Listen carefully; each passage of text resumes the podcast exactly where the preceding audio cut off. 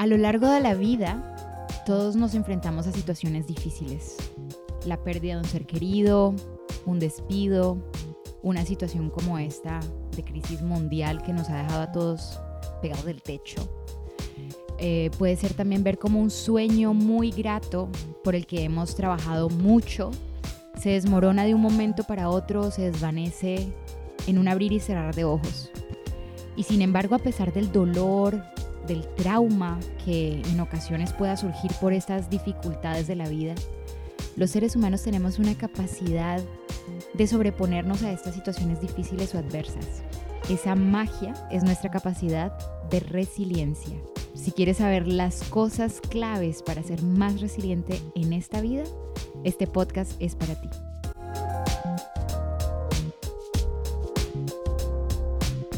Hola, somos Lina Tangarife y Mauro Trujillo de Empower for Change.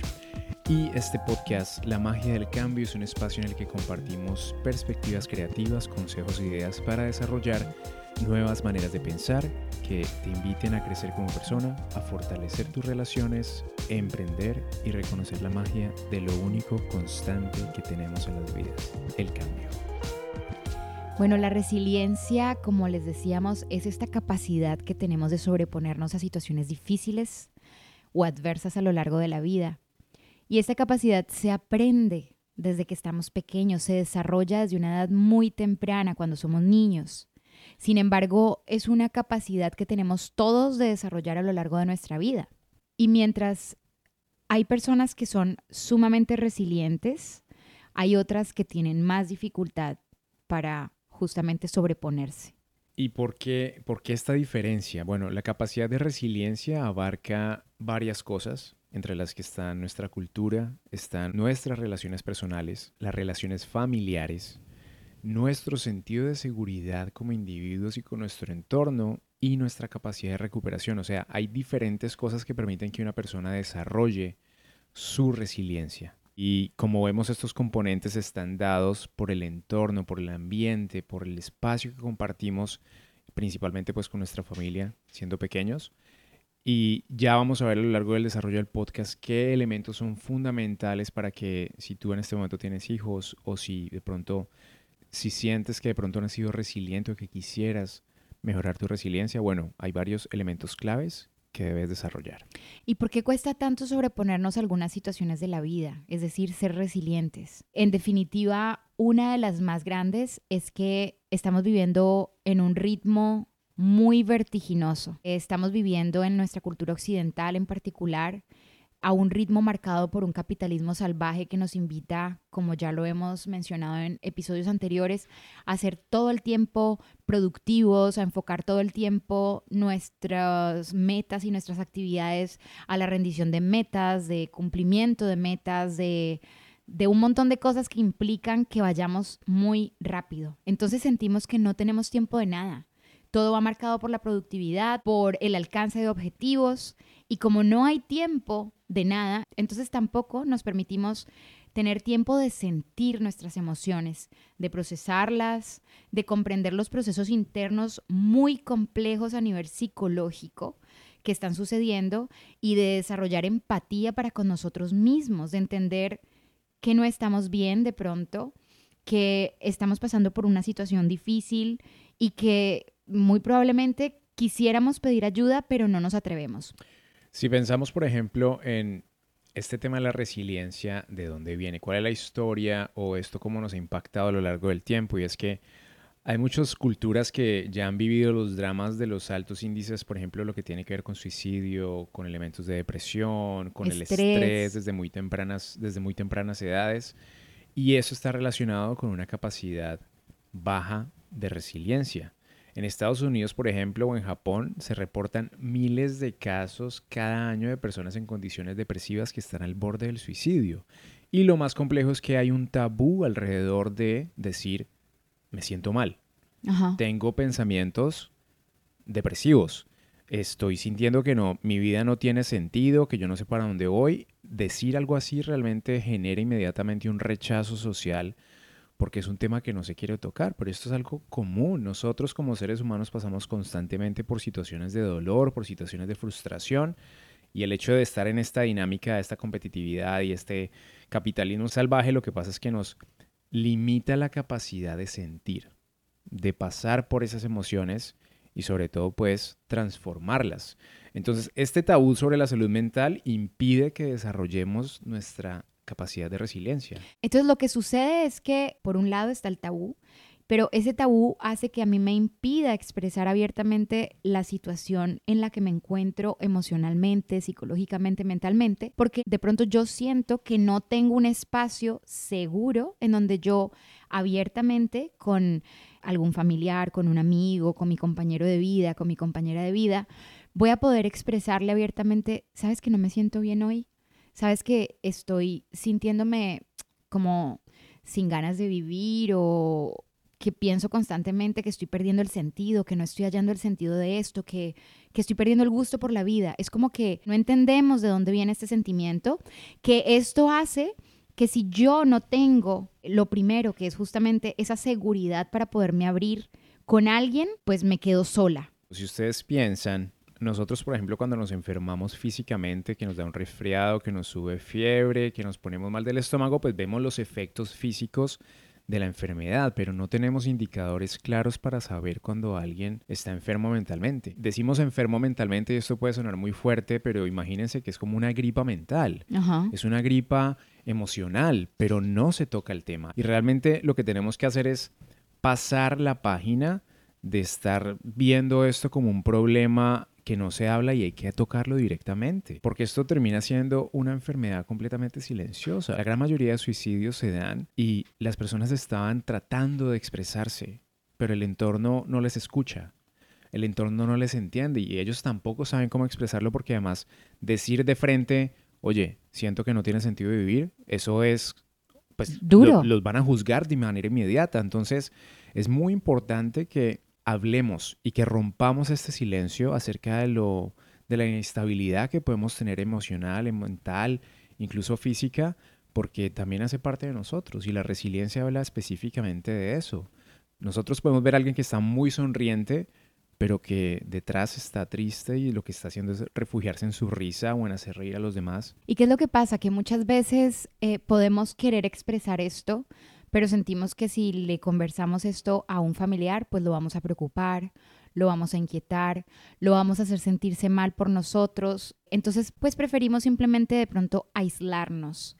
Y este es el primer error dentro del proceso de desarrollar una capacidad de resiliencia. Aislarnos no es para nada hmm. una buena manera de desarrollar nuestra resiliencia. Uno de los primeros elementos para desarrollar nuestra resiliencia es tener una zona de seguridad. Yo debo sentirme seguro en mi entorno, pero no solamente seguro en términos físicos, es decir, que mi integridad física no se vaya a ver alterada cuando salgo a la calle y de pronto me vayan a robar o me vayan a agredir, exactamente.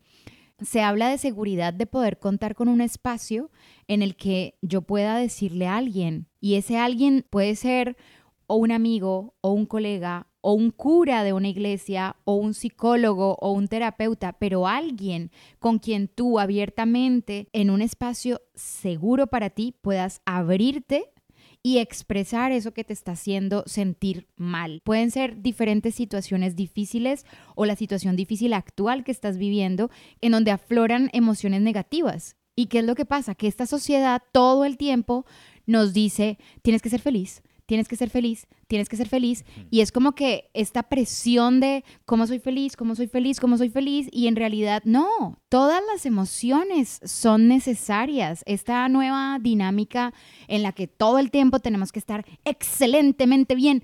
Esto no está bien, es decir, obvio que queremos que todo el mundo esté genuinamente bien. En bienestar. En bienestar, pero no tiene por qué ser una presión. Entonces, lo primero es contar con un espacio seguro. Pasamos mucho al tema de la negación. Entonces, no querer afrontar porque no sabemos cómo hacerlo, no nos sentimos seguros de hablarlo, nos lleva a negar que estamos pasando por un momento emocionalmente o mentalmente difícil. Entonces, ¿qué hacemos? Pues no pedimos ayuda y terminamos metiéndonos en un ciclo que lo que hace es generar mayor estado de depresión, mayor estado de estrés, mayor estado de ansiedad y de frustración. Entonces la pregunta es, ¿cómo rompemos este ciclo? O sea, ¿qué podemos hacer para ser más resilientes y tener mayor capacidad de superar esas situaciones difíciles o adversas? Entonces, número uno, como lo comentaba Lina, es que tengas un espacio seguro, ¿ok?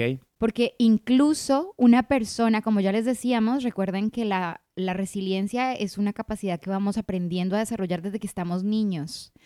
Obvio, si tuvimos un hogar en el que se nos brindó seguridad, en el que como niños sentíamos que teníamos un apoyo, un respaldo, en el que no vivimos de pronto la ausencia de nuestros padres, pues vamos a ser adultos que nos sentimos mucho más seguros para poder compartir y expresar en algún momento de dificultad en la vida, oye, necesito ayuda, porque te sientes seguro. Ese es el primer punto. Lo segundo es que incluso el caso de un niño que no tuvo esa infancia tan bonita, que no tuvo ese...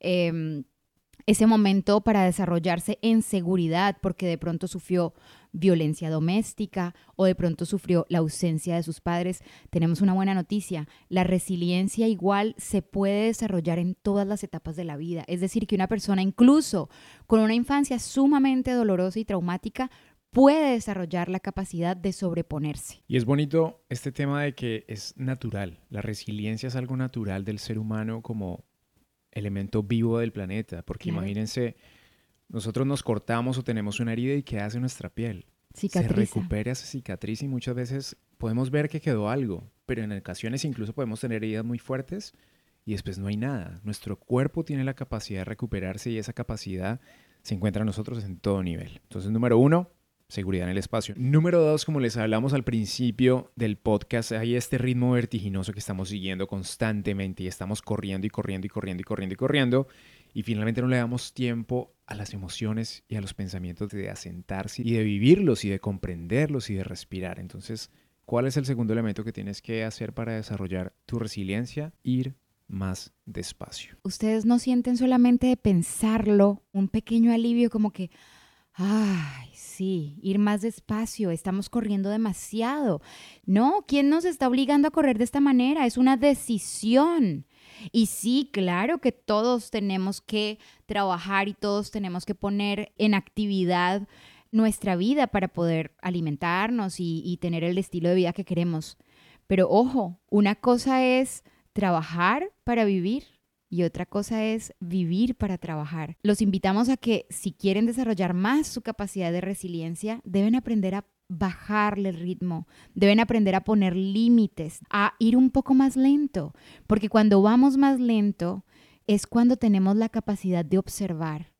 Nadie puede observar nada a la carrera. De hecho, ¿cuántas veces le hemos dicho, ¿te fijaste en tal cosa? No, iba muy rápido, no pude verlo. Esta es una invitación para que te tomes el momento, al menos una vez al día, de pensar, ¿por qué estoy corriendo? Hay veces Mauro y yo vamos caminando por la calle y les juramos que vamos a mil, como si nos estuvieran esperando y de un momento a otro decimos, oye, para, ¿por qué estamos yendo a este ritmo tan rápido? Ya lo tenemos tan metido en las células que vamos corriendo, corriendo, corriendo todo el tiempo, así sea un domingo, así esté siendo un día maravilloso.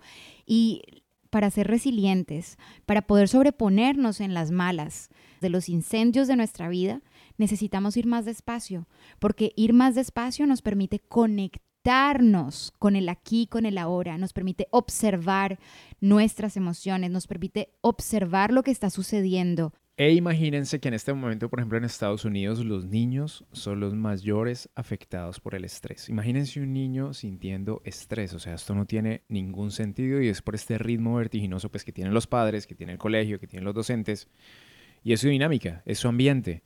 Entonces, incluso hay algo muy interesante, un estudio en, en los países de Europa del Norte, hicieron un programa para enfrentar problemas sociales invirtiendo en los niños y lo que hicieron fue implementar procesos educativos enfocados en permitir a los niños desarrollarse de manera más lenta. Es decir, el proceso de aprendizaje podía ir más lento, a una velocidad más orgánica. Y esto lo hicieron en comparación con otros espacios en Europa.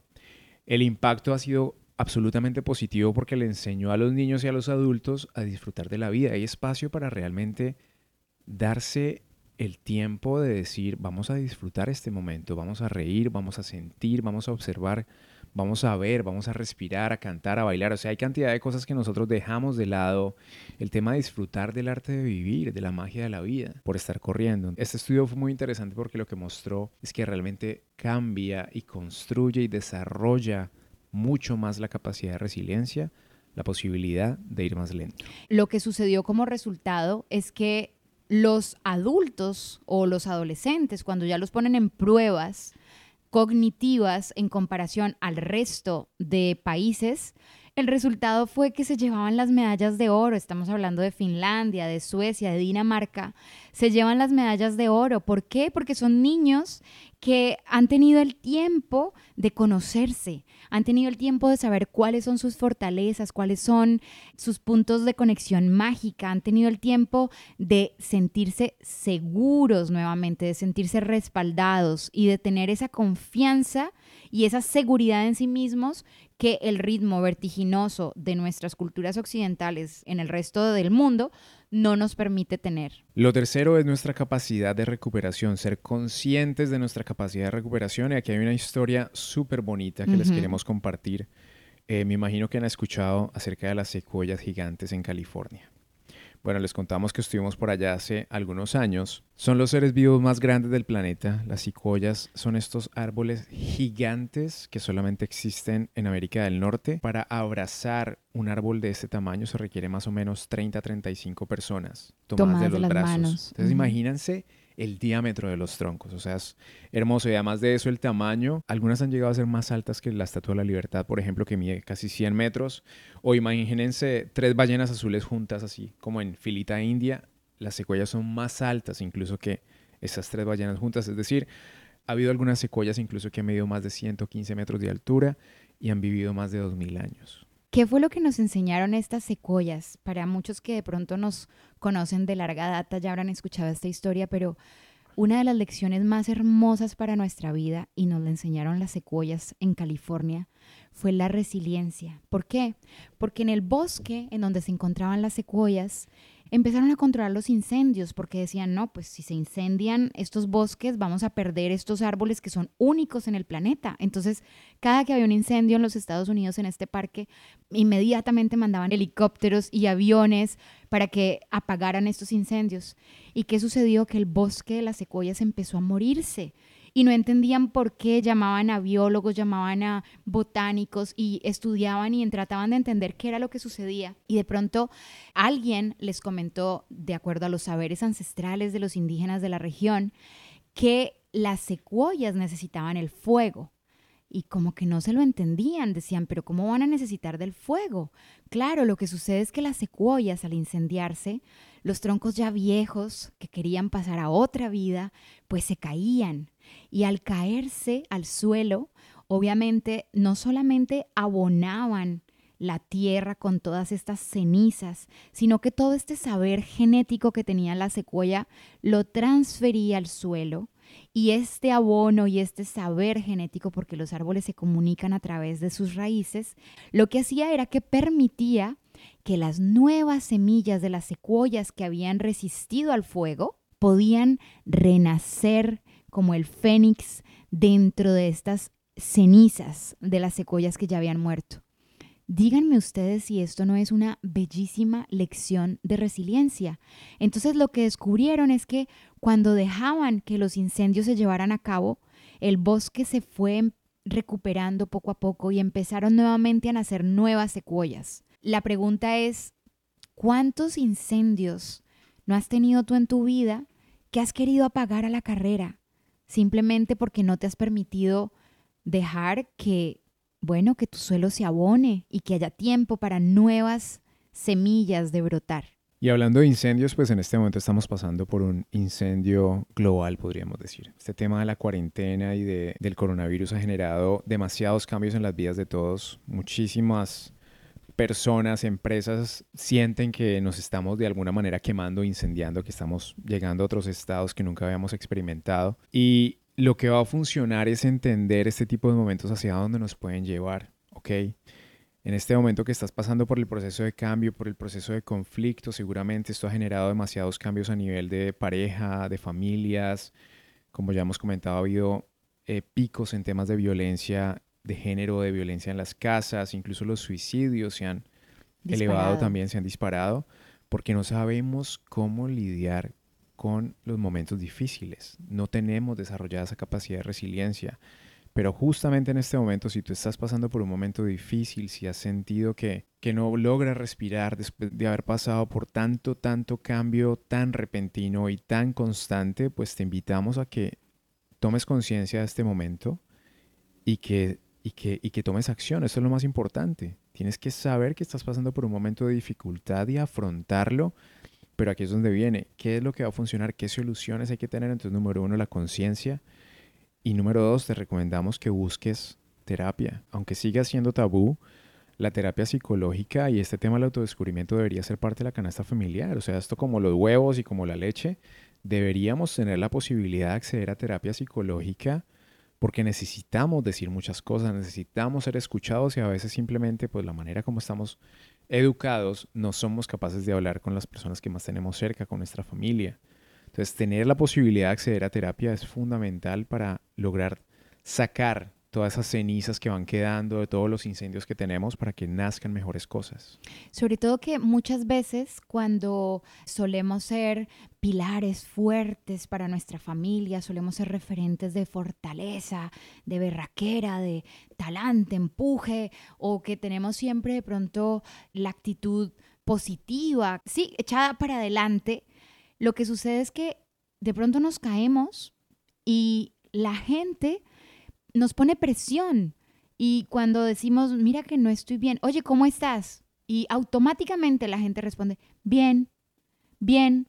Eso se ha vuelto vacío, se responde bien de manera inmediata, automática. Ahora, obviamente qué fastidioso uno andarle diciendo a todo el mundo, no, mira que no me siento bien, hoy la verdad me desperté con mi suciedad de closet ah, bien alborotado y, y la verdad no tengo ganas de enfrentarme a la vida obviamente uno no le va a estar diciendo esto a todo el mundo, pero lo que quiero decir es que muchas veces lo compartimos con algún familiar, con nuestra pareja, con algún amigo, e inmediatamente empiezan a decirnos, no, dale, tú puedes, esa no eres tú, ese no eres tú, tú eres fuerte, tú eres el pilar de la casa, tú eres no sé qué. Y muchas veces no necesitamos a alguien que nos dé la mano para levantarnos del piso, sino de alguien que se acueste en el piso con nosotros y que nos diga, ¿sabes qué? Tranquilo, esto también va a pasar. Y por eso dentro de las cosas que queremos que te quede también es que si en este momento, si yo te digo, si te pregunto, ¿con qué personas sientes que puedes hablar abiertamente de tus gripas emocionales y de tus enfermedades mentales y no se te ocurre ninguna persona con la que te sientas seguro o segura o tranquilo o tranquila? Es momento de que definas o encuentres a esa persona. No necesariamente para este momento si sientes que no es el espacio, pero en cualquier momento que si pasa una situación difícil y que necesites el apoyo de alguien, necesitas saber dónde está esa persona que te puede escuchar. Que si quieres sacas una lista y que, y que, que te conectes contigo y digas, ok, yo podría hablar con Camila, Pepito, con Pepita, y encuentras a esa persona. Y si quieres escríbele y dile, oye, te encontré como mi compañero resiliente, no sé, y cuéntale acerca de la resiliencia y dile, me encantaría tener la posibilidad de hablar contigo en un momento que me sienta baja de nota o bajo de nota, porque siento que contigo puedo estar seguro. Otra cosa clave es que el dolor, muchachos y muchachas, va a ser inevitable. A esta vida vinimos a experimentar el amor y obviamente mm, el amor y la falta de amor pues van a generar dolor o algo tan sencillo como un accidente, un, una situación de infortunio, nos va a generar dolor. El dolor es inevitable, pero el sufrimiento, ese es opcional, ese tú lo decides. Y cuando ya llevas demasiado tiempo dándole vueltas a una situación que te genera intranquilidad, que te genera rencor, una situación que no perdonas de tu pasado o una situación eh, que de pronto te causó un trauma, bueno, es hora de que apliques tu capacidad de resiliencia, que es una capacidad innata, es un derecho de nacimiento, reclámalo. Y si no sabes cómo, busca ayuda. No te quedes solito, no te quedes solita con ese proceso. Eres resiliente por naturaleza, simplemente debes aprender a conectarte con esa capacidad mágica que tienes. Bueno, entonces te invitamos a respirar más lento y a observarte, a dejar que las emociones lleguen y se vayan como la respiración, a que reconozcas tu capacidad de resiliencia y a que renazcas con cada nuevo incendio que toque tu vida. Fue un placer para nosotros estar de nuevo con ustedes. Esperamos que hayan disfrutado de este episodio. Conéctense con nosotros en nuestras redes sociales, arroba empower número 4 change. Suscríbanse al podcast para que les llegue inmediatamente la notificación cada que tengamos un nuevo episodio. Esperamos que puedas conectarte desde tus entrañas con tu capacidad de resiliencia y que las alas de tu ave fénix lleguen tan alto, tan alto como esas secuoyas gigantes que nos enseñaron a nosotros también lo que significaba la resiliencia. Nos escuchamos muy pronto. Cambio, y, fuera.